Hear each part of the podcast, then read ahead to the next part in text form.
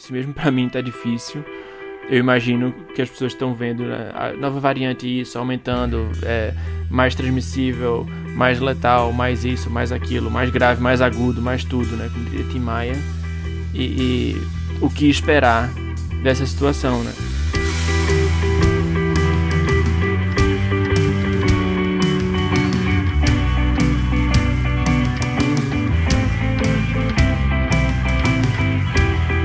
Ministério da Ciência, podcast onde a variância acontece em sigmas em múltiplas dimensões, de humor, de frequência, de qualidade, esperando que hoje a variância da qualidade seja no sigma positivo. É, aqui é Daniel Daminelli falando de São Paulo. E eu sou Caetano Souto Maior falando de Washington DC. É isso, eu tô na cidade onde parece que a pandemia já acabou. E isso, isso já apareceu várias vezes, mas agora mais do que nunca. É, e, e mesmo assim, mesmo sob ameaças de novas variantes mais infecciosas, uh, né, mortais, sei lá, nem sei, nem sei tudo que tem se falado de variantes, porque francamente está difícil de acompanhar tudo que tem de notícia uh, sobre isso ao mesmo tempo que a notícia que eu tenho procurado, ou o tipo de trabalho científico que eu tenho procurado, e eu acho que o Caetano também, muitas vezes ou eu não vi e perdi, ou ainda não tem sido feito. E acho que hoje seria um bom conversar um pouco sobre uh, as variantes, a variância e as variáveis, todas que têm a ver com, com esse, esse papo. E as vacinas. Aí. E as vacinas. É, aí são, é, tem mais pois é. variantes é. e variáveis aí. Pois é, a gente, depois de, de é, agora quase, quase um ano né, nessa, nessa situação de pandemia, vai fazer. É, hoje é dia 13, né? Portanto, e, e é um mês mais curto. Portanto, daqui a um mês ou, ou menos vai fazer um ano que a gente está nessa situação. Pelo menos para mim, é, vai fazer um ano que eu estou totalmente isolado dentro de casa. E, e a situação é diferente do que era do que era no ano passado, né? Que no começo não se sabia nada. E agora a gente tem a vantagem de que, que é, se sabe já mais coisas, é, já não é uma coisa tão, tão incerta o que, que como transmite é, várias coisas. Tem, tem a vantagem de ter uma vacina, mais de uma vacina, que já está disponível, que é uma, uma, uma luz no fim do túnel por outro lado, tem também a, a, questão das variantes que, que, é, que apareceram e, e pode representar uma ameaça, mas é, não está claro que, que, o que, que vai acontecer, né? E tem muita coisa por, por ser discutido. E eu acho que uma das questões importantes é que isso entra num, num nível de complexidade que já não era propriamente pequeno, mas entra num nível de complexidade para transmissão de doenças infecciosas que realmente é difícil comunicar e, e sequer estudar, né? Então, é, eu acho que é ainda, de certa forma, é, é, é, se parece um pouco com o começo da pandemia, no sentido de que é uma comunicação tão difusa que é difícil saber o que, que, o que, que vai acontecer e o que, que não vai acontecer com essa coisa das variantes. Pelo menos essa é a minha sensação. E eu, eu, eu é, não só tenho experiência nessa área, na parte de modelos epidemiológicos, mas também na parte de, de evolução de vírus e, e, e epidemiologia molecular, né? Então, se mesmo para mim está difícil, eu imagino que as pessoas estão vendo né, a nova variante isso aumentando, é, mais transmissível, mais letal, mais isso, mais aquilo, mais grave, mais agudo, mais tudo, né? Como diria Tim uhum. Maia. E, e o que esperar dessa situação, né? Porque é, não está nada, não tá nada claro, não está nada bem explicado. Isso, isso eu posso dizer com, com certeza. Das poucas coisas que você pode dizer com certeza, né? Não, acho que são tempos extremamente sui generis, porque eu acho que nunca teve tanto na boca da população é, a eficácia de uma vacina, é, se você está corrigindo ou não com um modelo exponencial, se a a, a transmissão está sendo normalizada ou padronizada ou não, se você tem a mutação N501Y, E484K, a variante B117, a P1. Quer dizer, é, por um lado, isso é bom e são coisas que a gente queria que a ciência realmente estivesse mais na boca do povo. Por outro lado, isso traz novos desafios que a gente não está pronto para lidar. Porque a gente não tem educação de base e não tem educação também de ponta. Então, até quem é formado e, e exerce, inclusive, a ciência, é, parece que toma saltos é, que às vezes são difíceis de, de lidar para o público, né? Tanto na parte uh, da, da comunicação, uh, mas também na parte da pesquisa. Então eu estava, inclusive, discutindo com, com o Caetano, porque assim, uh, agora eu acho que a gente também está revelando limitações do nosso modelo de, de, de, ciência e de universidade. Uma, uma delas é que pesquisa interdisciplinar, quer dizer, isso todo mundo sabe que é importante. E isso nunca foi tão importante quanto agora. Mas o Caetano falou uma coisa que eu achei interessante. Ele falou assim: mesmo se tivesse um, um grupo de especialistas, um de virologia, um de evolução molecular, um de uh, biologia, computacional específica de sequenciamento, um epidemiologista. Quer dizer, mesmo se tivesse especialistas de todas as áreas, se você puser todo mundo num quarto, isso não necessariamente vai funcionar para emergir um consenso ali, né? É, pra, nem, nem necessariamente um consenso e nem, mesmo que tudo seja tão bem feito quanto puder ser, a gente vai conseguir produzir as respostas que, que por exemplo, o, o público é, corretamente está pedindo e, e, e, a mídia corretamente está questionando, mas o fato é que a ciência não tem todas as respostas só porque você quer, né? É, por exemplo, a questão da, da, da, da, gripe como doença que mata muita gente todo, todos os anos, por que não existe uma vacina eficaz é, para isso, para todas as, as tipos de gripe, que você toma só uma vez e elimina tudo? É, porque a gente não tem como desenvolver isso. Tem, tem, tem, tem questões evolutivas do escape da doença que não, não permitem que a ciência é, desenvolva essa, essa tecnologia. E, e a questão com as vacinas do, do, para o coronavírus, para o SARS-CoV-2, são parecidas, né? Porque inicialmente é, a esperança, e, e, não acho que, que tenha sido de todo é, errado, era que uma vacina ia ser suficiente para bloquear o vírus e ia se conseguir eliminar e acabou-se. E recentemente teve a questão das variantes que começou a se questionar isso. Então tem, tem dois tipos de, de cenários extremos, né? É, quer dizer, não necessariamente dois tipos de cenários extremos, que tem talvez ainda mais extremo que isso. Mas um extremo é, é a gente consegue desenvolver uma vacina que bloqueia totalmente o vírus e, e todas as variantes do vírus, porque variantes sempre existe, o, o vírus muta constantemente, então sempre vai ter alguma variante, quer seja mais, mais é, eficiente na, na transmissão ou não, quer seja mais letal ou menos letal, mas vão existir sempre variantes.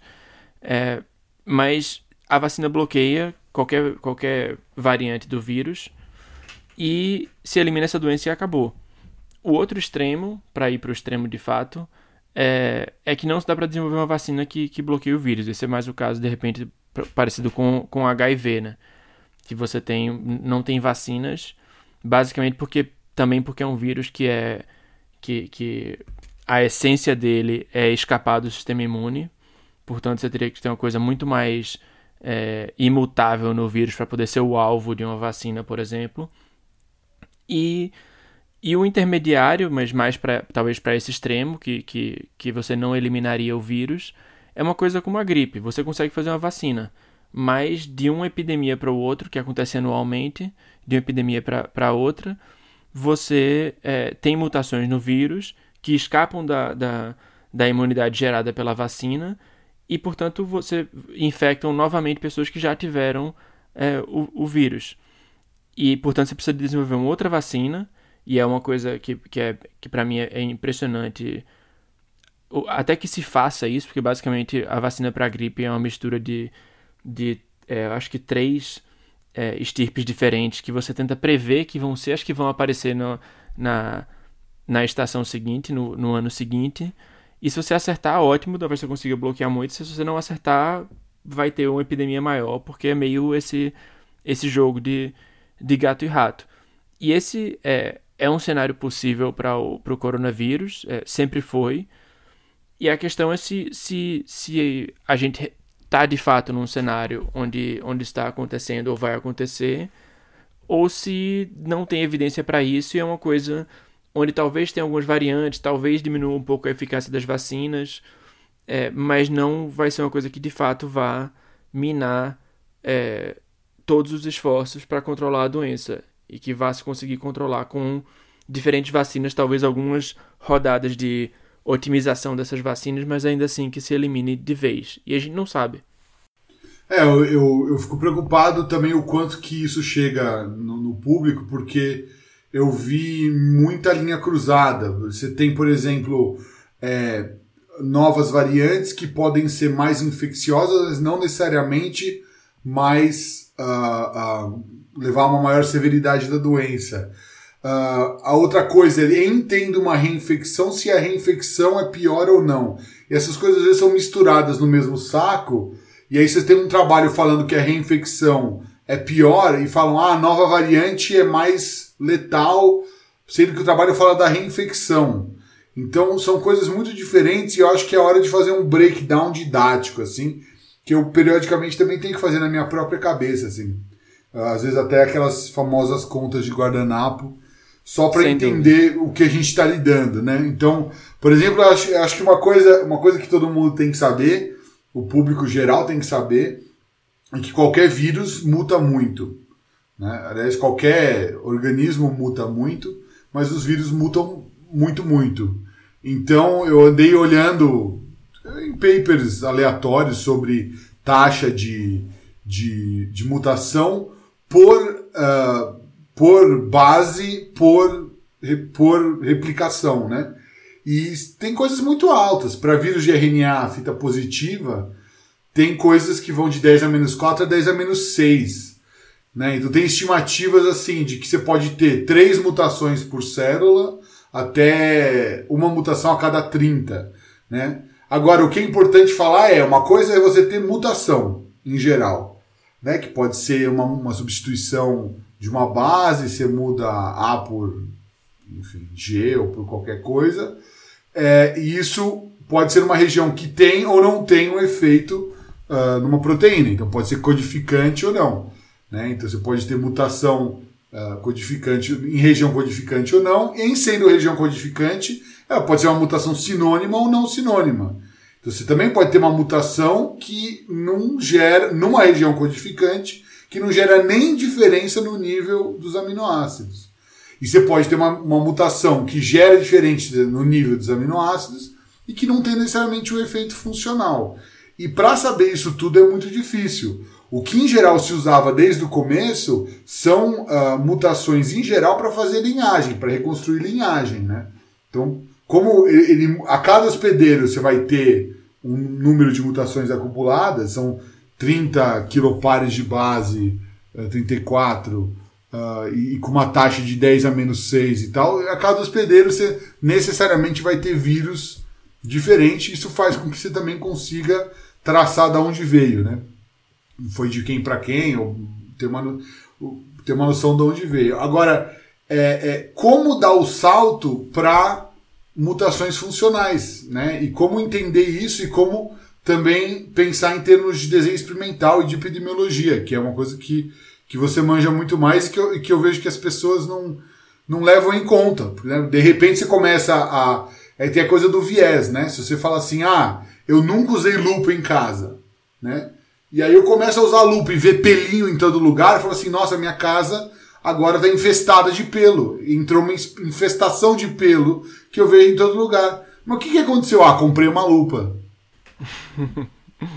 pois é, eu acho que, que, que é bem por aí. Justamente o fato de ter mutações é o que permite é, fazer uma árvore ver diferentes linhagens, né? reconstruir é, por, por é, não por proximidade também do, dos ancestrais com, com cada outra linhagem. Na prática e, e, na realidade você tem que usar métodos mais avançados do que só é, o, o, neighbor joining, né? Tipo, o, o, o parcimônia em relação às, às, às, mutações. Isso já são métodos ultrapassados, mas a ideia é, básica é a mesma, que você junta linhagens que são mais próximas e vai criando uma árvore entre as linhagens mais próximas para descrever quais são as mutações que estão em que lugar. E isso pode ser relacionado com, é, por exemplo, com a, com a geografia, né? E daí que vem a filogeografia. Você pode ver esse cluster de transmissão aconteceu no país tal, né, comparado com esse outro. Portanto, se a gente teve essa bifurcação aqui das linhagens é, entre uma coisa que foi identificada num país e na outra, isso foi uma transmissão que aconteceu de um país para o outro, alguém que viajou, qualquer coisa assim. Então tem coisas que são possíveis de ver é, através da filogenética. É, tem coisas que são também esperadas quando você olha para a filogenética, que é, por exemplo, é, um, um lado da, da, da árvore desaparecendo ou, ou, parando no tempo e outro aumentando muito. Né? Isso é uma indicação é, é, pode ser uma indicação de que um, uma espécie tenha uma, no caso, uma, uma variante, né, no caso de vírus, tenha maior, é, melhor adaptação e a outra não. Pode ser simplesmente que, tipo, é, no caso do exemplo da filogeografia, por exemplo, que se você está comparando Nova Zelândia com o Brasil, por exemplo, que controlaram no, na Nova Zelândia e não controlaram no Brasil a transmissão, e você observou isso, você simplesmente está observando a diferença entre é, entre práticas de política pública para impedir a transmissão. E se você fizer o sequenciamento de, de amostras na Nova Zelândia e, e no Brasil, você vai ver que, que, que teve uma, uma, uma interrupção na transmissão, porque teve uma interrupção na transmissão. De fato, se sabe, foi uma política pública que se fez isso. Mas pode ser que tenha realmente diferença entre as linhagens, e é isso que, que você começa a querer ver. O problema da filogenética, é, da filogenética em si, só reconstruir essas árvores, é que tem muitos, muitas estruturas, muitas é, é, é estruturas demográficas, né? E, e, e, trajetórias da, das populações que são compatíveis com, com um tipo de árvore. Justamente isso. Pode ser uma estrutura geográfica, pode ser uma um, variação no tamanho da população que cria um, um gargalo populacional que de repente elimina algumas linhagens, simplesmente porque se você tiver 100 linhagens e em algum momento só tem 50 vírus, necessariamente não vão poder sobreviver sem linhagens, porque só tem 50 vírus. Você criou um gargalo, então as linhagens, mesmo que elas, você passe a ter 100 de novo, elas vão vir dessa, de, de 50 delas, não de 100. Então você vai ver uma, uma parte da, da árvore filogenética desaparecendo nesse caso. E, e eu acho que a filogenética é uma, quer dizer, uma, é uma ferramenta a essa altura clássica é, em biologia e, e uma das coisas tipo essencial para para tentar ver a evolução, mas é também limitado para o que você pode inferir a partir desse tipo de, de coisa. Então você tem que começar a olhar para outros tipos de, de modelo, porque no final das contas o, o, a filogenética é um modelo onde você leva em conta taxa de mutação e essas bifurcações das árvores e, e, e, e pouco mais do que isso. Às vezes algum tipo de, de de modelo de substituição, onde você tem preferência por algum, de mudar de uma base para outra, ou diferença entre o tipo de coisa. Você tem mutações é, de bases que, que fazem é, par um com a outra, então você pode ter uma mutação do, de, de cada tipo de base, é mais esperado para um outro tipo, não é qualquer uma das quatro bases que vai mudar igual. E isso também são coisas que entram no, nos tipos de modelos, desde do, do, dos mais simples, como é, o Duke Cantor e, e, e coisas assim, até é, outros modelos mais que é, é, agora eu só lembro pelo, pelo, pelas siglas, mas tipo HKY, que geralmente é pelos, pelos autores, né? E, e, e, coisas assim, mas tem vários tipos de modelos que levam em conta esse tipo de, de, de coisa. Mas não levam em conta, por exemplo, a estrutura populacional. E aí é que entra justamente a genética de populações para tentar é, é, responder algumas dessas perguntas. Qual foi a estrutura da população que deu origem a essa árvore filogenética, ou que, que, é, que a população tinha quando se observou essa, essa árvore filogenética. E é a partir daí que você começa a ver outras coisas em relação à a, a, a, transmissão. E mesmo assim, não todas, né? Porque, porque ainda assim tem, tem outras limitações e a gente vai, vai entrar nisso. Mas é isso, tipo, para chegar no ponto onde a gente está começando a pensar o que aconteceu de fato com a população e se existem diferentes vírus, a gente tem que voltar lá na filogenética básica e ver o que é esperado de simplesmente olhar para uma árvore e olhar para linhagens. porque é, não, só não, isso não é suficiente. Não querendo puxar a sardinha para modelos, mas tudo tem modelos, né? Tudo você, tá, tem algum modelo por trás.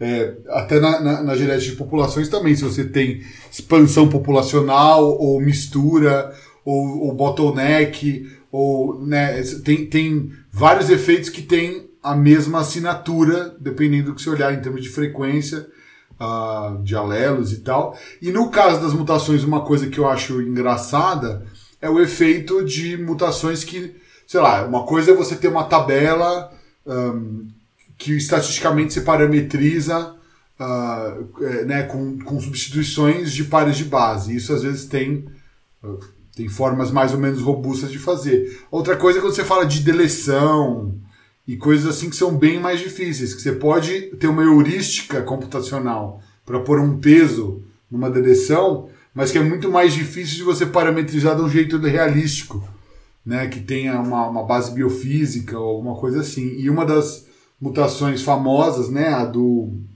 a do a, a da 117 lá do, do, do, de, da, do Reino Unido, de Londres, é, é, ela, ela é uma deleção, né? Uma deleção de três ou seis, enfim, nucleotídeos, eu não sei já se são três ou seis agora, mas é, o que, o que, pelo que eu entendi é isso, você também só pegou porque é uma deleção, né? Porque se você está fazendo detecção uh, é, por PCR, tem que ser uma mudança muito grande na proteína, e focando no spike, tem que ser uma mudança muito grande na proteína para você pegar. Então, uh, sendo uma deleção, você pega. Agora, que outras coisas que não estão acontecendo silenciosas ali? Então, eu acho que é importante a gente pôr isso em contexto, tanto em contexto da história do vírus, do que é esperado, como das diferentes partes do vírus. Acho que são coisas muito básicas, mas importantes. Então, é um vírus que saiu de, uma, de, um, de, um, de um hospedeiro natural X, podia ter mais de um, sei lá se era pangolim, morcego, de pangolim para morcego, para esquilo voador, sei lá. Ele tinha lá o seu, o seu, os seus hospedeiros naturais, e assim que ele passa para um novo, dificilmente aquilo tá.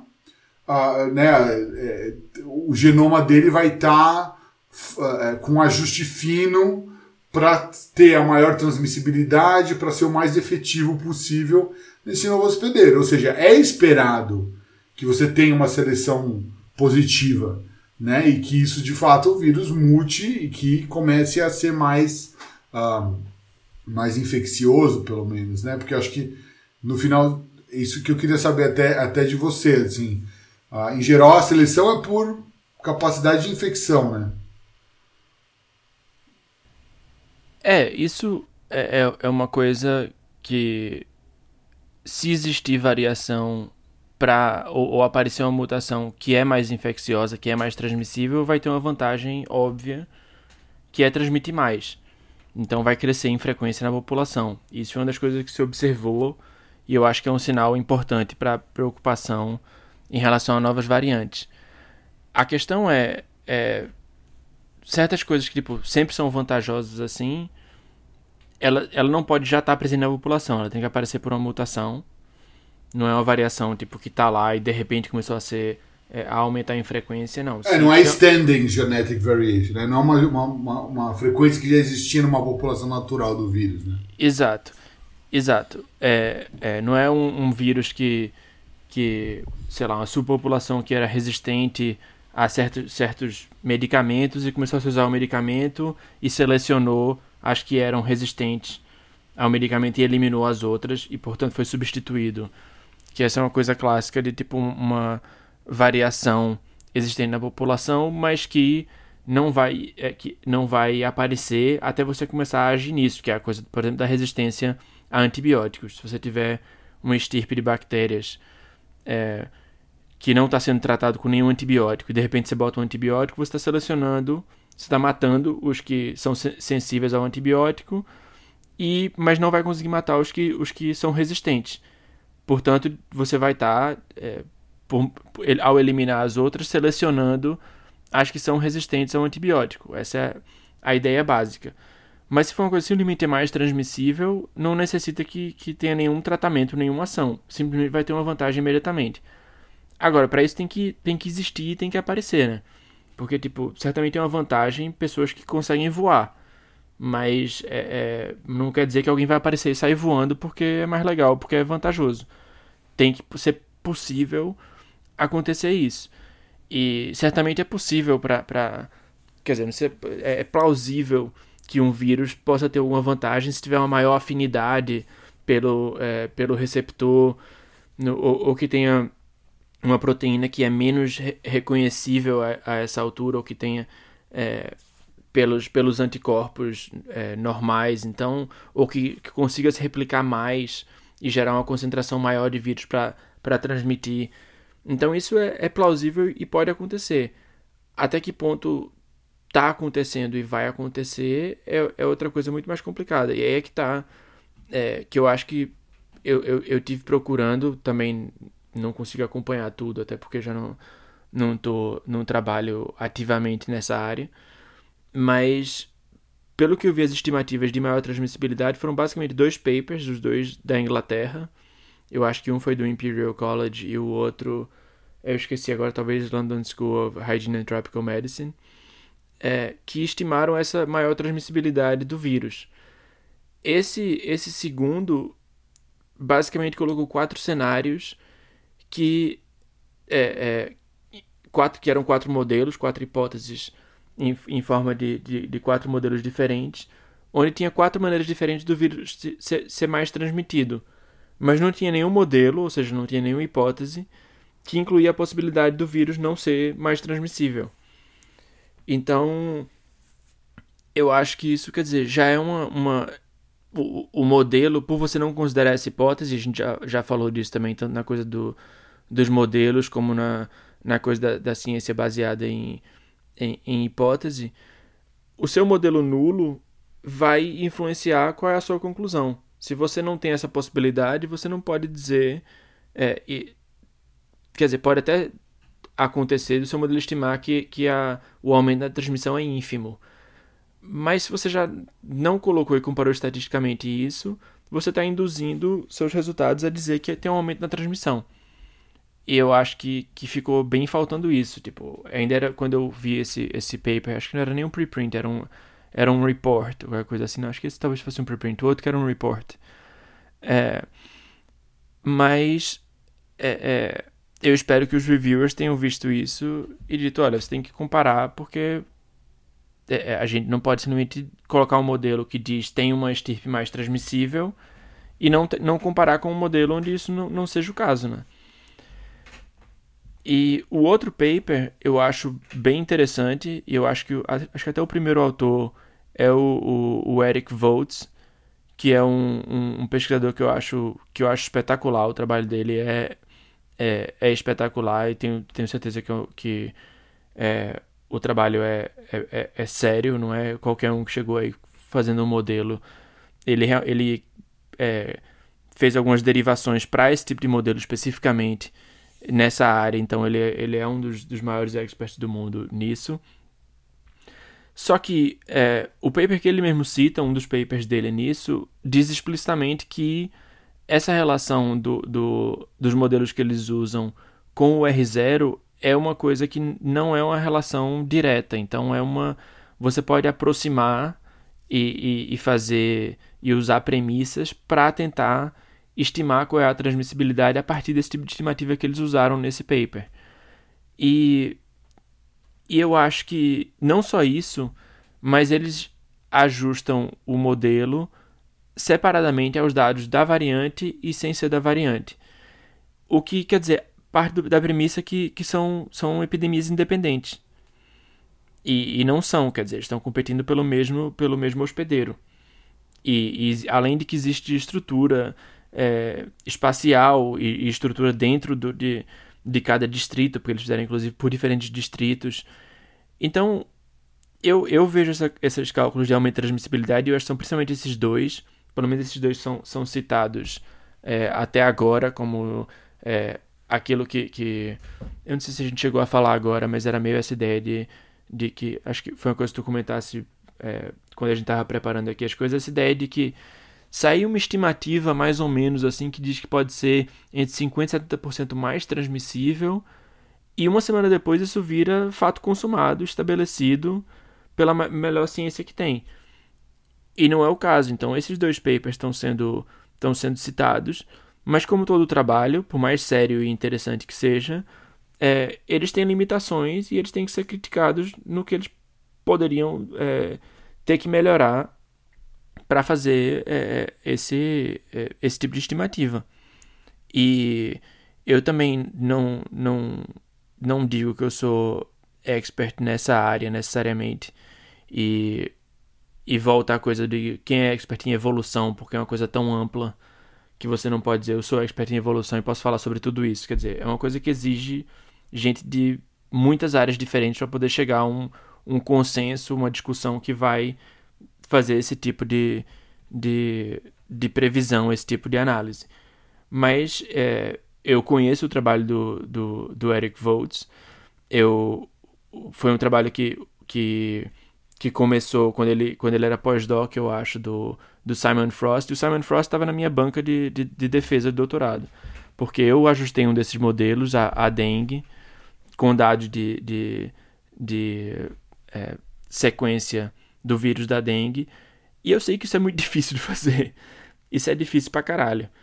Porque é, é, é um dado que tem muita variabilidade, que tem muitos parâmetros para ajustar ao mesmo tempo. Você tem que é, não só fazer ajustar ao, ao, dado de uma árvore filogenética, mas ter os parâmetros do modelo e colocar tudo isso junto. Isso era é, o que eu fiz, era inclusive para duas estirpes do vírus da dengue, mas que, não, mas que se comportam da mesma forma, interagem, mas sem, sem uma competição para eliminar o outro, eles oscilam. Mas eu sei que é uma coisa. Quando tem de fato seleção, é inclusive um problema meio em aberto, porque não tem propriamente modelos para fazer isso. Não é impossível. Porque você tem pra... que modelar a seleção também, né? Exatamente. Ainda mais num contexto onde você tem medidas de, de medidas antipandêmicas sendo aplicadas de forma heterogênea ao longo Exato. do tempo. Quer dizer, um tanto disso é insolúvel mesmo. Né? Exato, tem muitas coisas que são. Assim como os próprios modelos só da, da, da, da epidemiologia, da, da matemática epidemiológica da coisa, já eram difíceis porque a gente não sabe como é a rede de contatos dos, é, do, das pessoas. Então são, são parâmetros difíceis de estimar e difíceis de, de ter um, um, um bom uma, uma boa, um bom conhecimento a priori para tentar restringir isso a certas margens de valores e coisas assim e é, as medidas, quando é que entra, quando é que sai, quando é que começa a fazer efeito, se as pessoas estão seguindo ou não. Tem uma série de coisas que é, que é bastante difícil de modelar.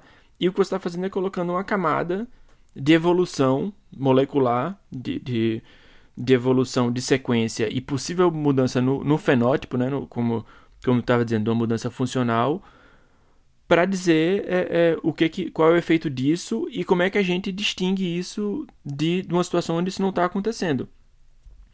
E, e, eu acho que é um trabalho extremamente necessário e, como eu disse, o aumento da frequência dessas, dessas variantes é preocupante e é uma coisa que deve e tem que ser tema da, da vigilância epidemiológica, que é da vigilância molecular, no, no, no caso.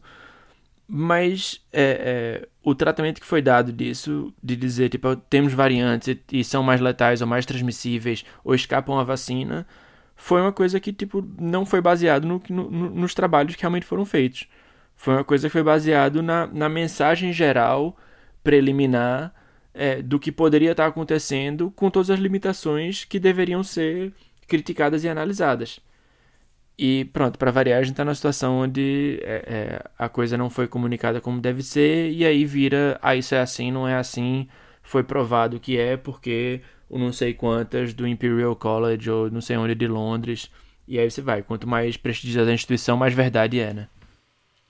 Exato. Não, é, a gente. É, é irresistível discutir sobre coronavírus e a pandemia.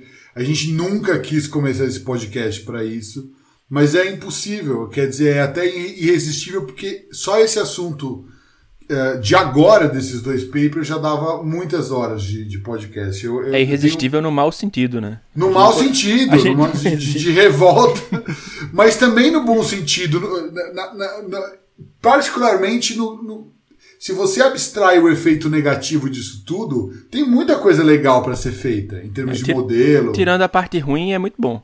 É, Exato. Tirando tudo que. Mas, é, nesse sentido, é, eu queria frisar um pouco assim: tem, tem, tem essa complexidade enorme de você juntar não sei quantas escalas de organização e de tempo, né? E tem coisas que não são tão difíceis de imaginar. Não quer dizer que é fácil de trabalhar com elas. Mas para o público também não é tão difícil de imaginar. Então, se for pensar por que motivos você poderia ver um aumento de uma frequência uh, que não é porque a variante é mais contagiosa. Isso é mais fácil de imaginar, se a gente for pensar assim. É a analogia que eu falei do, do comprei uma lupa e comecei a ver, ver, ver pelo. É, é, eu queria entrar um pouco nisso, assim. É, primeiro que o importante é fazer um, um, um, porém que é o seguinte, provavelmente tem várias variantes que são mais contagiosas, que precisam ser uh, observadas e, e, e, e, precisa ter estratégia de saúde pública para lidar com elas. Então, de forma alguma, a gente é contra a variante. O que a gente quer é bons modelos para saber se uma coisa é mais uh, infecciosa ou não, saber se, pelo menos, se você espera ou não ter certas mutações, né? dado a estratégia que a gente tomou para observar elas. Né? Então, vamos começar. Você sim espera que tenha seleção positiva para infecciosidade e tal, mas o que está faltando aí? Está faltando, por exemplo, mutações que são neutras ou pouco deletérias. Então, se você for pensar, até mesmo numa mutação que é pouco deletéria, ou seja, é uma mutação codificante na proteína do spike ou qualquer outra proteína que tem um efeito no vírus, mas ela faz com que ele seja um pouco menos infeccioso, né? Ou, enfim, alguma coisa assim se replique menos, alguma coisa que leve no final uma infecciosidade menor. Dependendo do que está acontecendo temporalmente, é, é, mesmo assim vai aumentar a frequência. Né? Não, não é porque você teve uma, uma mutação deletéria até, você não vai ter um aumento de frequência. Porque eu gosto muito do modelo neutro. Bom, pode não ter efeito nenhum. Agora, pode até ser pouca. Se for muito deletéria, você espera que não. Mas se for pouco deletéria, por causa da estrutura temporal e espacial do, da heterogeneidade do contato, isso pode acontecer. Ou seja, vamos supor, tá todo mundo em lockdown. Aí rolou Thanksgiving, rolou Natal, rolou Ano Novo. Aí tem uma mutação que é um pouco deletéria, mas não muita. Né? Se, se competir, se você puser a mutação nova, que é um pouco deletéria, e a velha, a nova perde. A questão é que a velha, todo, quase muita gente que estava com ela foi isolado, ou já passou o sintoma, ou morreu, não sei o quê. E a nova é um pessoal que ainda não tinha pegado, que começou a fazer festa de ano novo o pessoal aí, do Aglomera Brasil. O pessoal do Aglomera Brasil começaram a fazer teste genômico, que antes não fazia também. Porque estavam com medo da variante lá de Londres. Aí você acha P1. Quer dizer, é, não estou falando que a P1 é isso, de forma alguma. Eu acho que provavelmente várias dessas variantes são sim mais uh, contagiosas, ou enfim. Mas é, é, é, esperado que, dependendo do que aconteceu no, no, no, histórico do contato das pessoas, mudou, as pessoas de repente ficaram juntas, e, e do que você está observando, você vai ver um aumento na, na, na, frequência. Particularmente quando você começa a prestar atenção em variantes com mutação codificante. E se você só está olhando na, na, na região do spike, se você vê uma mutação na região do spike, e aí você faz uma reportagem, ou 30, ou 400, ou sei lá, milhares de reportagens falando: olha que coincidência, todas as mutações são na região do spike, ou tem várias convergentes. Quer dizer, quão surpreendente é isso se todos os seus métodos uh, de, de monitoramento primário são focados na região do spike? Quer dizer, se você olhar a fundo nas outras não tem, Uh, pode até, provavelmente olharam, né? Então pode até ter.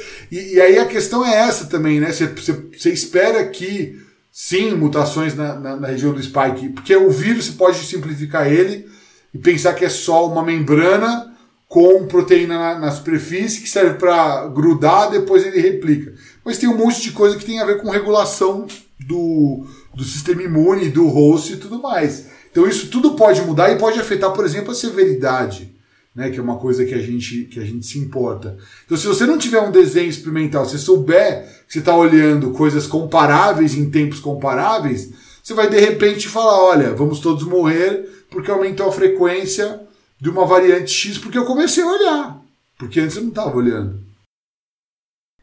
É, e tem coisas até mais simples, né? É, a, que, que entra justamente na questão, tipo, o que, que a gente tem que ver e qual modelo a gente precisa e, e se é complexo ou não, qual o nível de complexidade, para dizer que é uma coisa que está transmitindo mais, ou que é mais letal, ou que está escapando da, da imunidade.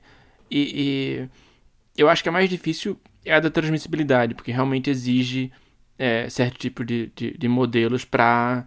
É, não é uma coisa que você observa diretamente a transmissão. Você pode até ver se, e, e, e isso foi feito inclusive, ver que algumas das variantes têm níveis virais no hospedeiro mais altos do que a, a variante original, e isso possivelmente está associado a uma maior transmissão. Se tem mais vírus, talvez você tenha uma densidade maior e, e talvez você tenha uma transmissão mais eficiente, portanto, uma, uma taxa de transmissão mais alta. Pode ser que não, mas é plausível e é uma, uma coisa que aponta nessa direção. Então acho que a transmissibilidade é, é a mais difícil. Mas outras coisas, tipo, e, e isso foi dito, tipo, o, o, em Portugal, onde teve um mega surto que virou o pior lugar da Europa, passou até a mortalidade total do Brasil, foi, foi tão de parabéns o, o, o, governo português por, por conseguir cagar tanto uma coisa que foi tão bem feita inicialmente no, no controle da pandemia. Mas enfim, essa é uma, uma outra nota que, é, que é, uma, é, é lamentável e é uma pena que isso tenha acontecido lá, mas mas aconteceu. E é, se atribuiu isso, algumas pessoas atribuíram isso, à presença de, das novas variantes. Assim como na Inglaterra o aumento se, se atribuiu à, à, nova variante inglesa, e em outros lugares começou a haver o aumento disso, e, e começou a se atribuir a isso. Só que é, em Portugal estavam mostrando que estava é, em 0,5%, depois 1%, e lá para o começo de janeiro, sei lá quando, já não lembro os, números e datas exatos, mas já estava em, em 10 ou 12%, 14% talvez. Só que nesse meio tempo, o número de casos não aumentou é, é, 14 nem 20%, aumentou tipo 500%. Foi tipo uma explosão de, de coisas. Então, tipo, se o negócio é 70% mais transmissível e 10% das pessoas têm essa variante, a coisa não pode aumentar 500%. Tem que aumentar 10% em relação ao que, ao que era. Tipo, o que era esperado com a variante normal tem que ter um crescimento que é proporcional à frequência disso na população. 10% tem a variante nova. Ela é, vamos partir do princípio que ela é 70% mais transmissível. É esse 70% desses 10% que estão transmitindo mais. Então você não pode explicar um aumento de, de 500% só com isso pela, pela matemática básica da coisa. Quer dizer, teve o Natal, teve várias coisas, tipo, as pessoas ignoraram porque não estava tão mal assim, isso aconteceu logo depois disso. Tem outras explicações para ter esse aumento que não é molecular. E, inclusive, isso dá a oportunidade de, de, de, governantes incompetentes, como a gente tem no, no Brasil, dizerem, tipo, ah, sim, olha, não, mas agora a gente está fazendo tudo bem, mas aí veio a nova variante e cagou tudo. Não tem nada a ver com a gente, porque a gente já está vacinando e tudo mais. E não é verdade. Quer dizer, você tem que continuar, e inclusive se for o caso, aumentar as medidas para conter variantes mais transmissíveis, mas você não. E, e, mas teria que, se, se for o caso, de ter essas variantes, né? Porque se não for, e você só culpar uma variante nova que nem sequer está fazendo o que você diz que está fazendo, isso é contraproducente e é contraproducente você passar essa mensagem. É, só um parênteses, assim, eu, eu, eu, queria criticar o seu uso de que o governo é incompetente, porque você também tem um modelo por trás disso. Você tem, o seu modelo é que o governo quer que as coisas melhorem. Se você pensar que é um modelo que está querendo destruir, sucatear e fuder tudo, é bastante competente. É um, é, é, pois é, é verdade. Está assumindo demais de que, o, de que eles querem que a coisa melhore. Agora, é, é isso, eu acho que ninguém, ninguém quer falar é, que, que não tem variantes, ninguém quer falar que não. Que, o, o difícil é, cientificamente, a gente tem questões muito mal resolvidas que, se isso não for bem compartimentalizado, é, vai ser explorado com um ângulo político, com um ângulo midiático. Né? E isso tem que ser bem, bem compartimentalizado, pelo menos entre os cientistas e os divulgadores da ciência e jornalistas, que eu acho que é um pouco o nosso, não necessariamente nosso público-alvo, mas com quem que a gente dialoga mentalmente. Né? Que é quem tem interesse em ciência uh, e, e pode pensar, pensar nela do jeito mais profundo, porque, é, de novo, eu acho que é, ninguém sozinho consegue lidar com esse nível de especialidades, complexidades e tal. É, é, mas a gente tem que começar a conversar mais. Não pode ser um jornalista ou um cientista que resolve, ah, não, não, isso claramente é isso, ou vou chutar que é aquilo porque isso pode dar merda, né? Pode ser explorado, como é explorado uh, por, por, por, esses N vieses. É, só, nesse, só nesse ponto é, de é, os, os, tipos de, de, de, efeito que você tem, é, quer dizer, isso, isso para mim já, já, já, já tá difícil, porque eu queria discutir mais sem parecer que eu sou anti-variante, entendeu? Pois é, e, e só para só pra terminar a coisa, do, eu acho realmente transmissibilidade é um dos mais complicados, então eu, eu não sei se vale a pena tentar entrar na parte técnica mais do que a gente já entrou, mas, por exemplo, para a questão de, de letalidade, é, isso já é mais fácil de verificar. Como é que você poderia fazer isso? Você faz uma, uma amostragem das pessoas que se infectaram, faz um estudo, sequencia o vírus que elas têm, e vem a taxa de mortalidade em pessoas que se infectaram. Você tem que randomizar isso e fazer um, justamente um desenho experimental que não seja enviesado de alguma maneira. Mas se você fizer de uma maneira que você observe quem morreu e tinha. É, a pergunta que você quer é quem tem uma variante ou tem outra variante e quem é que tem mais chance de morrer, né, no caso. Então você tem que fazer um desenho experimental para conseguir fazer isso. O que você tem que fazer para isso é sequenciar e ver quem é que morre que tem uma variante ou, ou, ou tem outra. E isso é, é mais direto de você verificar. É, da mesma forma, para é, a outra hipótese é que essas variantes podiam escapar das vacinas ou, ou escapar da imunidade já criada por uma infecção anterior por, por, pela variante original ou por uma outra variante é, qualquer.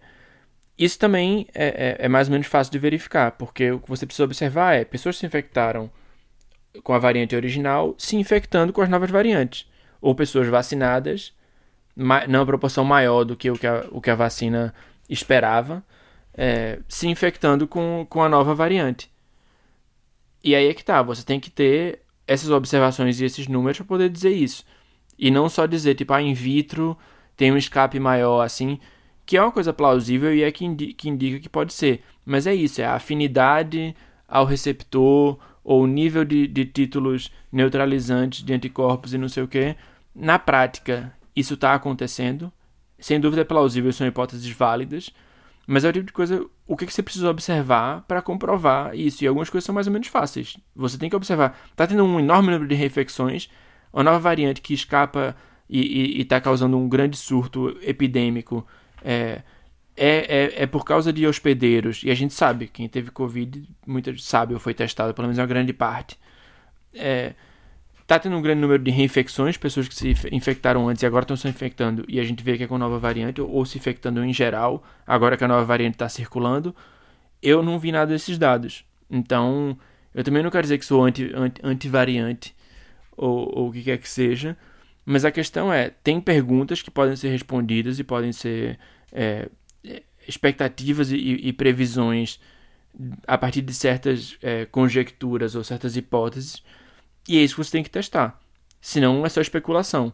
É feito, eu, eu vi um, um, imunologista famoso dizendo agora tem novas variantes nos Estados Unidos, tá caindo. Aí ele basicamente desenhou as coisas assim com, com a caneta, aumentando hum. de novo.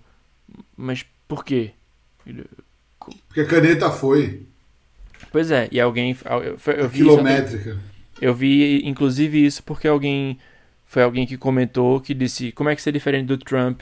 desenhando o furacão no Alabama ali com, com um Sharp, desenhando que o furacão ia chegar no Alabama, quando nunca chegou o furacão no Alabama, não chega assim, não sei quantos Ah, anos, é, eu assim. lembro que, que ele estendeu a região. Exato, ali. ele pegou a caneta e disse aqui, a trajetória ele mesmo desenhou ali mais. É, foi legal isso. E alguém comentou, tipo, eu disse que ele estava fazendo basicamente isso e ele me bloqueou. E, e nesse caso, o, Sério? O twitteiro anônimo tinha razão e o imunologista, quer dizer, cadê os dados para dizer isso?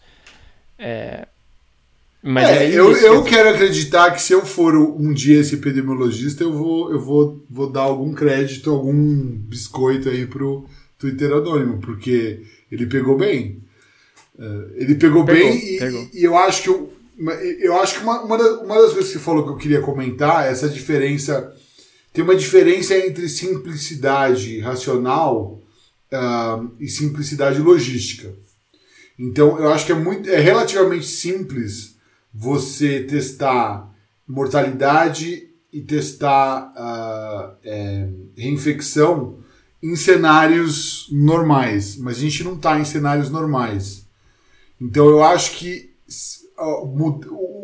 a mudança de viés amostral é tão grande é, é, em certos casos, dependendo do que você compara, né? Então vamos supor tal, sei lá, São Paulo. Vou, vou dar um exemplo, não, não, não é isso que aconteceu, né? Mas vou dar um exemplo. São Paulo começou testando pouco, aumentou o teste, foi pré-eleição, diminuiu o teste, voltou ele, acabou a eleição, voltou o teste a aumentar, deu problema com, com empresa, diminuiu o teste, e isso acaba mudando a, a, a sua estimativa do, dos, dos casos de infecção.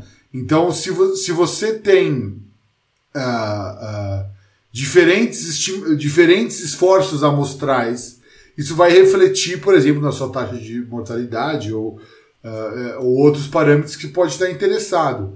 Né? Então, isso é muito complicado, né, logisticamente. Em termos de um desenho experimental, não é. Mas na prática, o que o está acontecendo torna tudo muito mais difícil. O que faz com que a gente tenha que ter ainda mais cautela para essas conclusões. Né? Eu acho que não precisa de muita cautela para falar. Parece que tem mais variantes, várias parecem mais infecciosas. Vamos fazer monitoramento genômico, vamos investir nisso, precisamos de dinheiro, vamos fazer desenhos experimentais bons, pronto, acabou. Beleza. Aí a ciência pode partir daí.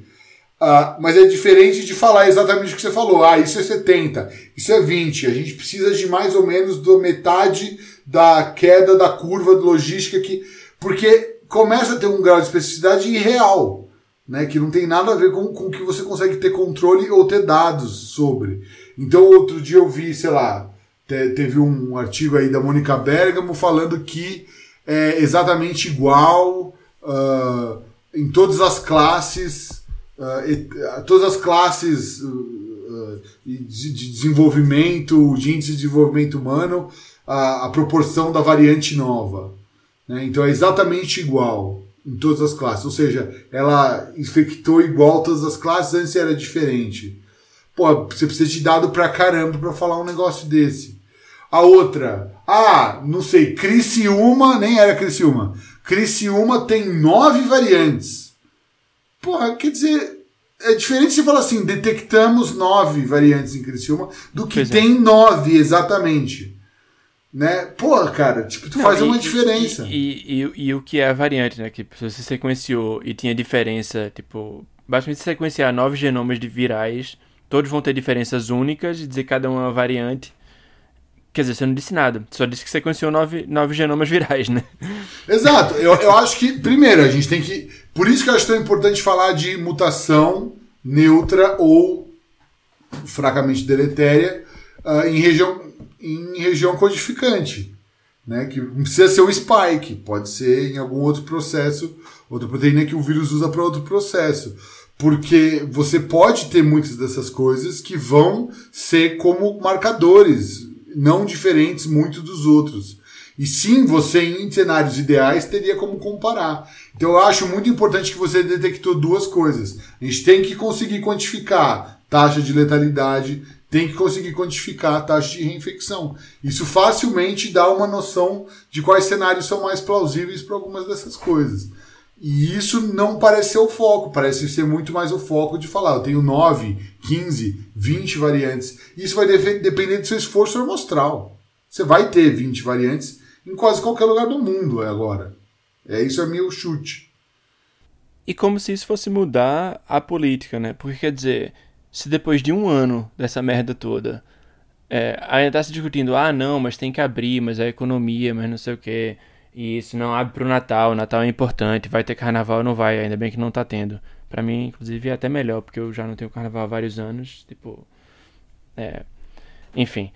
Mas é, é como se fosse o conhecimento sobre variantes e o dado sobre ser mais transmissível ou não que vai mudar a política. Porque não vai. A gente já viu que, que é uma questão, tipo. É, é, no final das contas, política, infelizmente. E que, tipo, essa coisa de ser. É, é, é tentar dizer vai acontecer isso não é o, o principal. É, o, o, o, principal motivo para os, os governos tomarem atitudes. No Brasil, inclusive, às vezes é o contrário, né? Tipo, dizer que tem a variante e dizer, tipo, ah, então pronto, agora é variante nova, nem sequer coronavírus é, sei lá, qualquer merda que o, que o governo vai inventar, porque não precisa de desculpa para inventar um absurdo qualquer. Mas é isso, tipo, é, é, não é dizer tem um perigo em potencial e a gente tem que pensar nisso, que vai de fato mudar, tipo, a, a atitude. Tipo, se fosse uma coisa, tipo, os governos estivessem seguindo todas as coisas, tipo, ah, então vamos alocar recursos, como tu disseste, fazer esse estudo, identificar, quantificar de fato isso, fazer isso aí valia a pena, mas essa altura, quer dizer, mas é meio isso, né? Também é, é, é, é o que acontece no Twitter, todo mundo gritando, as variantes vai morrer, não, é mentira, tipo, é, é não existe isso, é uma gripezinha, é não sei o que, a vacina agora é, é assim, e é 50%, mas, é, mas no, sintomas leves, e aí começa a especulação sobre várias coisas, a vacina é da Rússia, não é da Rússia, é, vai chegar, não vai... Quer dizer, não, não certas coisas, sei lá, pode ser só cansaço meu também de, de tentar ter essa discussão mais racional e, e, chegar com os pontos específicos sobre a expertise necessária e como aplicar isso mas, e ver que, que, que, que não está acontecendo e que, e que não vai acontecer, né? É, eu acho que isso põe, põe a gente num lugar muito difícil porque a gente quer discutir mais, quer que a ciência. Eu, de novo, eu só consigo pensar em todos esses podcasts que a gente fez sobre a importância de compartimentalizar certas discussões, mas também integrar certos assuntos, o que, o que, é, o que é difícil. Então, é, é muito importante que a ciência possa discutir se a, se a variante é ou não mais contagiosa, sem isso implicar numa mensagem que pode ser, que pode ser uh, uh, adulterada. Quer dizer, sempre Sim. pode. Sempre Sem pode, dúvida. mas aí é, é quem tem que garantir isso são as pessoas que estão fazendo a discussão. Né? Então eu vou discutir, por exemplo, isso. Vamos fazer então um modelo nulo de, do que você espera né, de, de, de, de aumento de frequência sem uh, mudança no, na, na, na, infecciosidade do vírus. Né? Agora, se alguém pega a sua reportagem e diz que isso quer dizer isso, tem que ter um esforço vocal para dizer: não, não é isso que a gente quer dizer, isso é uma discussão absolutamente num foro específico da ciência. Então é difícil porque quando você junta tudo e todo mundo está falando de é, eficácia de vacina, de frequência de, de, de mutação, é, fica difícil. E, e, e, e, sinceramente, acho que os cientistas ficam perdidos porque todo mundo quer aplicar o que sabe, ou até o que não sabe, para, enfim, é, na melhor das hipóteses, na, na interpretação mais idônea, uh, ajudar um pouquinho, mas na interpretação menos idônea de aproveitar a onda também para se promover. Então tem tudo isso acontecendo, cara, e é, e é, e é, é meio enlouquecedor, né? Porque, porque uma é pessoa, bem enlouquecedor. Uma pessoa precisa conseguir se orientar. Uma das coisas. Eu, eu tenho ouvido podcasts que antes eu gostava muito e que agora estão me deixando, a maioria das vezes, é, deprimido na melhor das hipóteses e revoltado e, e, e angustiado na pior. Uh, mas um deles falou uma coisa que eu achei engraçada, parece que é o dia da marmota, né? Que você está voltando sempre no mesmo tipo de discussão. E, e, e eu acho que isso está acontecendo é, bastante, né? Por que, que a gente tem que sempre é, é, é voltar a problemas de, de enfim, que, que, você poderia ter fontes mais confiáveis para falar, mas é um, é um é um atirar para todos os lados aí. Em que situação que você tem que leva as variantes serem mais variantes ou menos variantes, mais ou menos infecciosas? Quem que consegue te responder isso? Que tipo de pesquisa e paper você vai ler para te falar? Olha, se você tem distanciamento social, você vai ter mais variantes. Ou se você tem é, não distanciamento social, você vai ter mais variantes e mais sim, infecciosas. Sim, é verdade então, ter comentado isso. E acho que é uma discussão importante. É importante. São duas coisas que você pode pensar. Bom, um, você tem mais vírus circulantes, você tem uma população uh, maior, ou seja, você tem uma, uma variabilidade genética uh, potencialmente maior, mas com menos pressão seletiva, versus mais pressão seletiva e potencialmente menos uh, variação genética. O que, que vai te levar a ter variantes mais infecciosas? Isso é uma questão difícil de responder cientificamente de um jeito preciso. Agora, politicamente faz toda a diferença. Porque aí você fala, ah não, se você fizer lockdown, você vai ter mais variantes especializadas que vão acabar com o mundo. Ou não, não, não, se você deixar tudo correr vai ser melhor, né? Não, acho que era o contrário. Quer dizer, né? depende, né? Aí é que tá, e eu acho que, tipo, todas as respostas são erradas, principalmente porque a gente não sabe. Mas talvez estivesse dizendo isso, mas por outro lado tinha gente dizendo: ah, como a mutação depende da, da população total de vírus, o, o, as mutações existentes, isso quer dizer que se não fizer os lockdowns agora que tem variantes, você vai ter ainda mais variantes, porque uhum. a população de vírus tá, é muito grande, então tem muitas mutações e uma hora vão aparecer variantes que são, são más porque você está deixando a população ser muito grande. Quer dizer, isso em parte é, é, e, e, nos extremos é verdade. Se tiver tipo um vírus, vai demorar tipo é, é transmitindo de pessoa para pessoa só para uma pessoa por, por décadas, não vai dar tempo, vai tipo de, de encontrar uma mutação sequer que está numa parte funcional de repente, que seja não sinônimo ou o que for. Porque e se você tiver milhões de vírus e, e milhões de infecções e, e, milhões de vírus em cada célula, em cada, tipo, em cada, em cada pessoa, você tem mais oportunidades para mutações. Mas isso ignora que você tem tipo um gargalo de transmissão, onde a maior parte dos vírus não se transmite de uma pessoa para outra. Não são todos os vírus que são transmitidos sequer que geram uma infecção que, que, que, que se prolifera. Então não é, não é linear que você vai ter mais infecção e vai ter mais variantes automaticamente. Então, quer dizer, é outra tipo simplificação excessiva que atrapalha mais, mais do que ajuda, porque quer dizer, se você eliminar a, a pandemia, não vai ter mais variante nenhuma. Isso, isso é bom. Mas não é essa a questão. E, tipo, e, e, e não é que não estava fazendo lockdown não estava fazendo as coisas porque tinha ou não variantes, e agora que tem variantes vão fazer o lockdown para eliminar as variantes e a transmissão desde o primeiro dia de, de, de, de, pandemia, de lockdown, de tudo, a intenção era diminuir a transmissão. Então não, não vai mudar agora e eu acho difícil que consigam fazer um lockdown maior ainda por causa desse novo dado. Que, uhum. que nem sequer, que nem sequer um, um, um dado correto. Não é né? Uma extrapolação dado, né? totalmente linear e, e, e primária que não vai ser ser o caso. Quer dizer, você tem muitos, muitos gargalos e muita transmissão que aumenta e diminui para poder dizer que isso vai realmente causar. É, vai causar novas variantes, inclusive. É, eu falei o oposto, justamente porque eu queria discutir o oposto. Falar, bom, tá, essas pessoas estão argumentando que mais vírus você tem mais variantes. Mas você pode pensar que a pressão seletiva de um lockdown para maior trans transmissibilidade é maior. Então. Sim, é possível. É, é, é, é possível.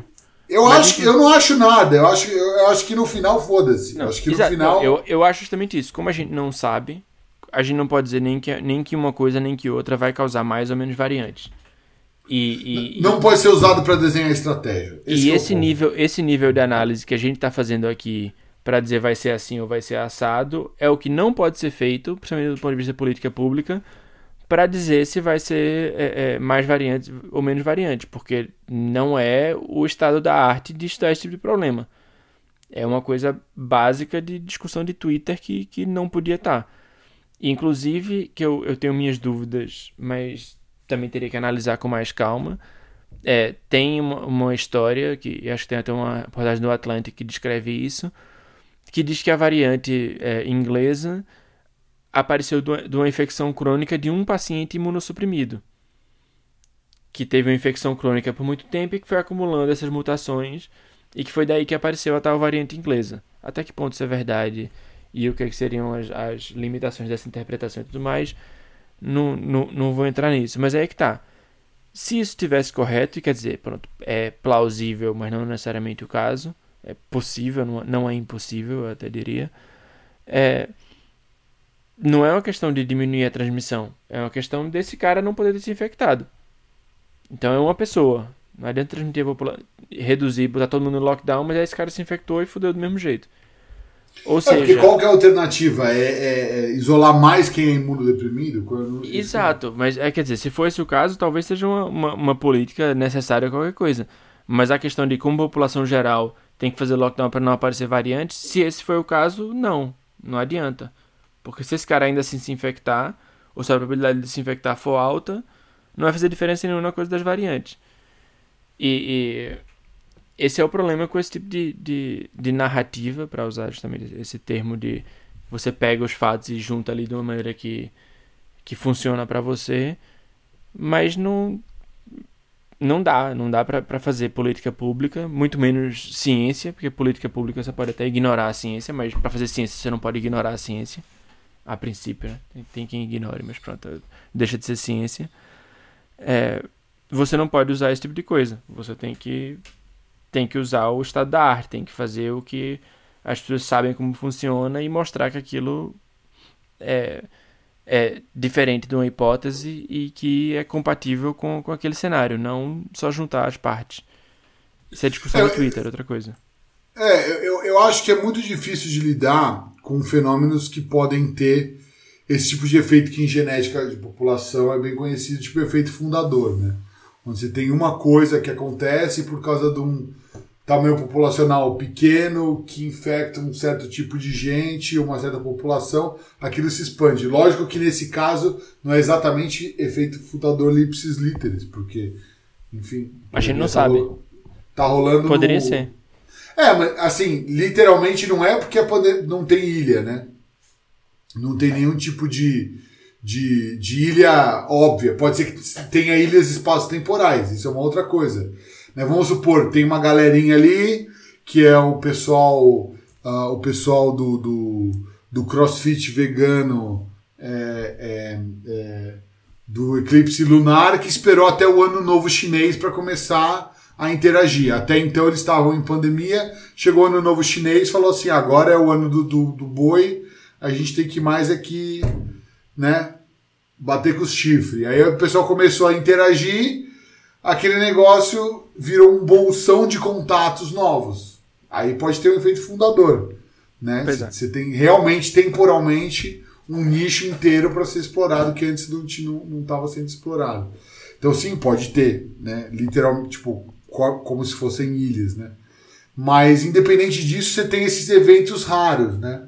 não sei se esse paciente é real ou não, mas esse tipo de evento raro onde você pode ter acúmulos de mutação ou enfim, esse tipo de coisa que a gente conhece, por exemplo, no caso de câncer transmissível em cachorro, uh, ex exemplos assim, né? Teve um cachorro há uns 2.500 anos atrás que uma célula dele teve um conjunto de mutação X que acabou virando um câncer transmissível de cachorro até hoje. Né? Então virou um mamífero unicelular transmissível por lambida e esfregada, que até hoje tem uma célula cancerígena transmissível que você consegue remontar a linhagem até um indivíduo dos 2.500 anos de idade.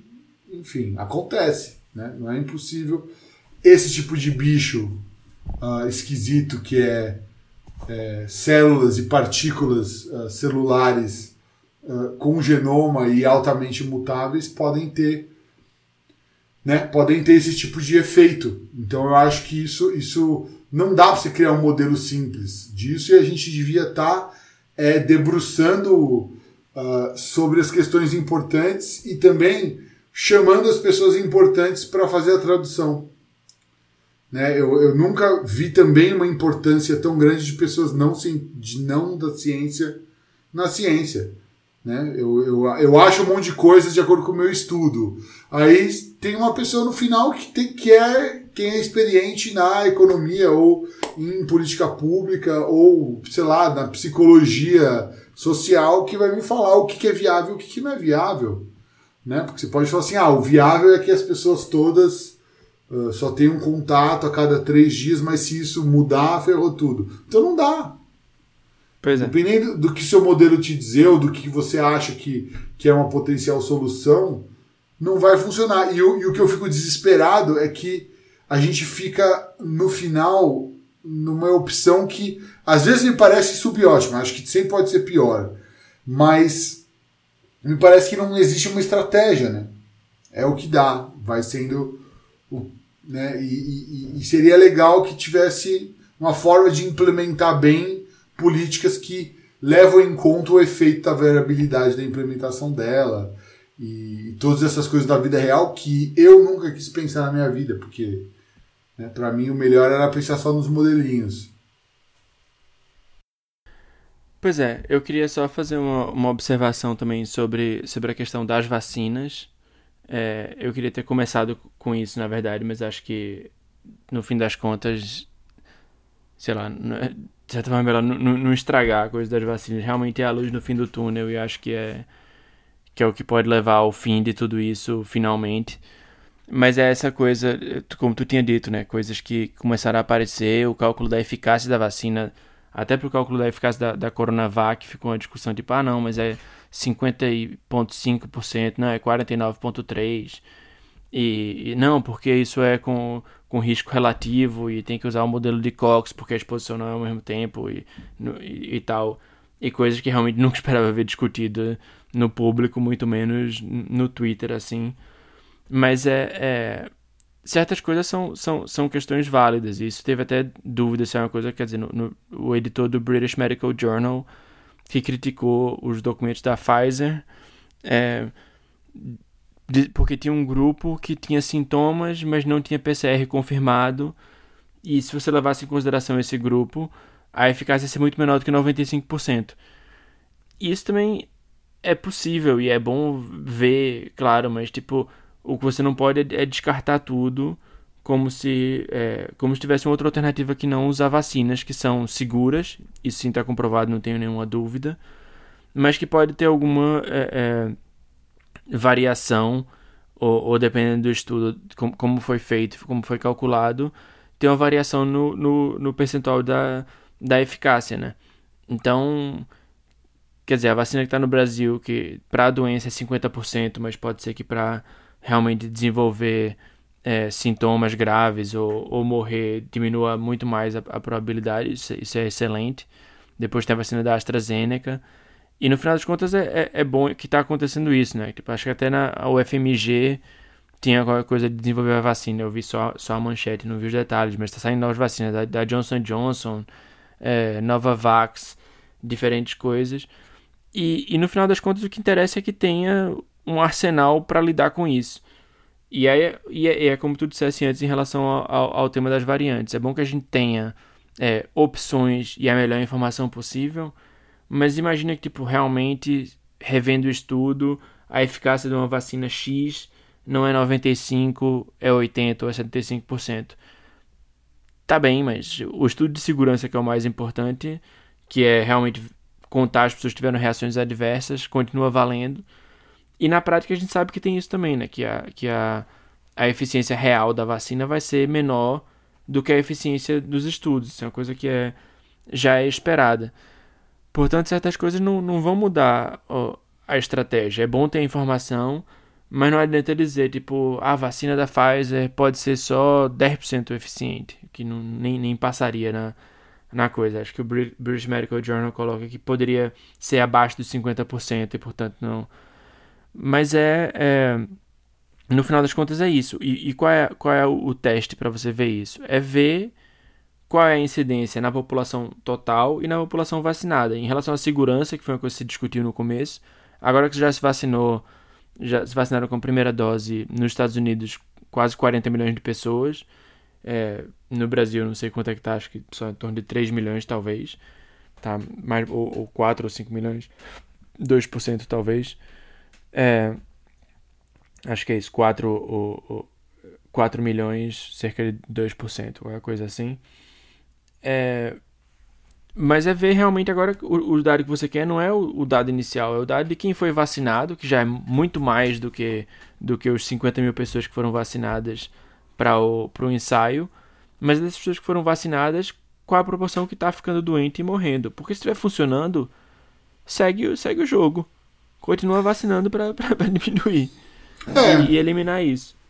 Eu, eu acho que toda discussão é bem-vinda em lugares diferentes. Você quer, você quer discutir se a Terra é plana? Isso é super bem-vindo na quarta série. né? Para você falar, olha, por que, que a gente acha com uma certeza das maiores que tem que a Terra é esférica? Né? Então vamos lá discutir isso na quarta série. É. Uh, com relação às vacinas, por exemplo, Pfizer e, e, e AstraZeneca e, e, grandes empresas assim, eu acho que dá para discutir a eficácia e o que elas comunicaram e o jeito que elas analisaram os dados no foro específico de como elas usam isso para ter capital e lucro, que já é muito diferente da AstraZeneca e da Pfizer. Né? Já, já, é, já são estratégias diferentes uh, em termos de lucro. A Pfizer é muito mais agressiva nas negociações com os países do que a AstraZeneca. Também tem uma eficácia maior. Mas, enfim, eu acho que é importante discutir essas eficácias num certo contexto, num certo momento. Nunca uhum. para. Bom, se você tem a Pfizer e pode dar e pode preservar ela nas condições onde ela é funcional, bora lá. Né? Não tem. Agora, o que eu me preocupo mais sobre o risco de parecer, né, dar fomento aí para a discussão anti-vaxxer, é com a discussão da, da segurança. É, eu não acho trivial a, o teste de segurança. Eu acho que tem um monte de efeito esquisito, esperado até, para anticorpo não neutralizante ou parcialmente neutralizante, uh, que a gente tem que ficar de olho. E, e, inclusive, procurar isso em vez de só ver se é seguro ou não. Você também procurar efeitos de anticorpo fracamente neutralizante ou não neutralizante. Um, e, e, e, eu acho importante procurar isso, para saber que não vai dar um problema em larga escala. É, hum. novamente, eu acho que esse tipo de discussão, pela complexidade, também é no foro da ciência e dos especialistas. E, e é, não é coisa pro público, diz que ninguém precisa ficar sabendo, mas, mas tem que procurar. É só é não, um esforço. É eu é um esforço. Que... Sim, eu acho que tem que ser estudado. Tudo que for potencialmente puder dar errado é, é, é dever de quem desenvolve a tecnologia, quem implementa e quem, quem paga, que é a sociedade, porque são os governos que pagam no final das contas, estudar e, e, e tentar verificar isso sem dúvida, o máximo possível e, e ter segmento, e ter responsabilidade com, com o que acontece. Agora, você não pode dizer tipo, ah, não, mas é, como a gente não tem 100% de garantia da empresa, a gente também não vai comprar. É, quer dizer, tá Exato. tá morrendo, tá morrendo milhares de pessoas no Brasil, é, 1.500 pessoas, eu acho, agora nos, nos últimos dias. Nos Estados Unidos, é, ainda caindo de 4 mil para 3 mil e pouco, 2 mil e quase 3 mil. Quer dizer, não é uma coisa que você pode dizer, tipo, não, vamos esperar mais, porque não, não vale a pena o risco, não. O risco é muito pior. E algumas vezes é tipo de pirona. Né? A gente tem de pirona no Brasil que pode dar uma reação alérgica numa porcentagem muito pequena da população e até levar à morte.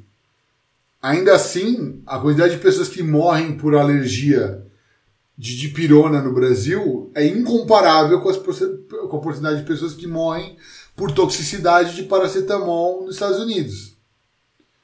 É, é, não dá para comparar. Então, de novo, pode ser que tenha efeitos colaterais da vacina, pode até ser.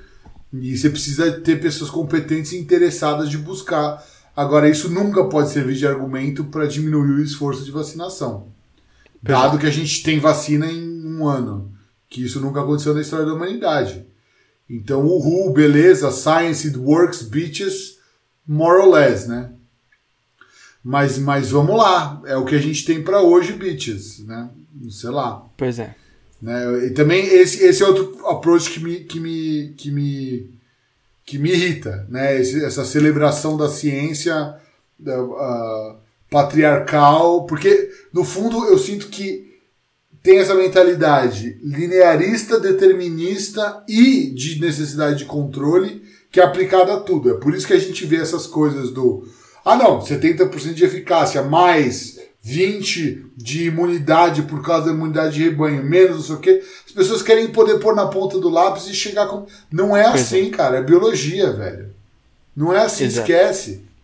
Sabe? Não dá, não dá. Então, então eu acho que essa necessidade do ser humano de poder ter controle de fenômenos biológicos que tem um monte de coisa, tem estocacidade, tem coisa bizarra que é tipo efeito fundadores, tipo de efeito estranho que acontece com, com, com partícula, partícula genômica uh, pequena, né? Tipo vírus, câncer transmissível. Você pode ter um, umas mudanças esquisitíssimas e funcionais do nada. Né? Isso tudo é muito difícil de contabilizar, se não vai pôr no papel. Então a gente precisa conseguir ter uma estrutura é, humana decente para lidar com o desafio. E é isso que a gente está mais falhando. A gente está falhando mais nisso do que no, nos papers, sabe? Que a gente já está falhando muito. Porque, de novo, a, o paper que a gente usa para falar que é 2 metros de distância a segurança é aquele paper que a gente já discutiu aqui. Né? Que 2 metros de distância, na verdade, no final é igual a zero. Se você for olhar bem, né?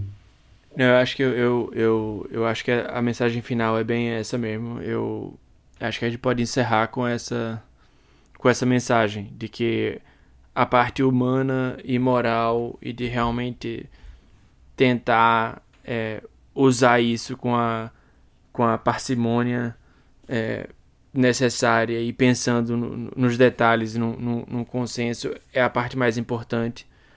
A ciência não precisava nem ser tão avançada para conseguir fazer isso, mas é a parte que está falhando, então, portanto, mesmo que a ciência fosse muito mais avançada e conseguisse responder essas coisas todas, o resultado não ia ser muito melhor, porque isso é o que decide. Então, eu acho que realmente essa é a, é a mensagem mais importante disso tudo.